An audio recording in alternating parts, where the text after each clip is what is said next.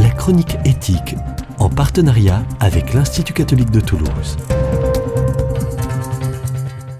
Bonjour. Alors que le 16 janvier, pièce à conviction présentait la situation alarmante des enfants placés, qualifiés d'oubliés de la République, vendredi 25 janvier, le gouvernement nommé Adrien Taquet, secrétaire d'État à la protection de l'enfance, affirmant symboliquement son attachement à la cause des enfants. Lundi dernier, c'est sa feuille de route que le gouvernement présentait devant le Conseil national de la protection de l'enfance afin de lancer une concertation préalable à la définition enfin pourrait-on dire, d'une stratégie pour la protection des enfants d'ici l'été.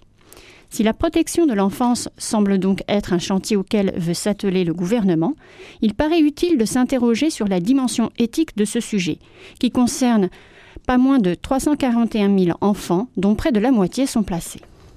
C'est en termes d'information que la question de l'enfance peut être abordée.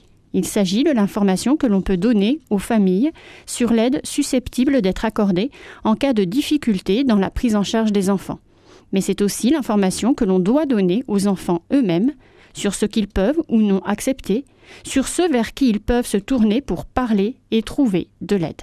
Mais qui dit demande d'aide des familles implique plus largement absence de jugement moral, lorsqu'il sera fait état des failles les plus profondes dans les liens de filiation.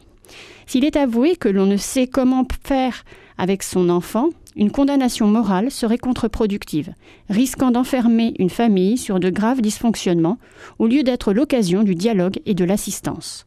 L'importance dans la construction d'une personnalité du lien enfant-parent suppose aussi de voir le parent comme un élément de la vie de l'enfant. Cela implique aussi de prendre garde à toute forme de stigmatisation, notamment lorsque l'on sait qu'un lien peut être fait entre conditions socio-économiques et mise en danger des enfants. En d'autres termes, si la pauvreté engendre exclusion sociale, impossibilité de se vêtir correctement, d'avoir un logement décent, ces faits ne devront jamais conduire à développer une surveillance uniquement centrée sur les familles en précarité. Or, lorsque l'on sait que la précarité joue dans le prononcé de mesures de placement, soyons vigilants à ce que l'accompagnement dès la grossesse annoncé par Madame Buzyn ne se renferme pas sur les plus pauvres. Enfin, toute action en termes de protection de l'enfance suppose de préciser la place respective de l'enfant et de la famille dans les mesures mises en place. C'est l'opposition traditionnelle entre protection de la famille et protection de l'enfant.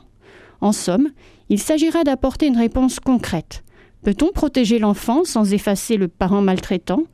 Peut-on défendre contre les maltraitances et préserver l'enfant dans son besoin d'affection, y compris lors du placement?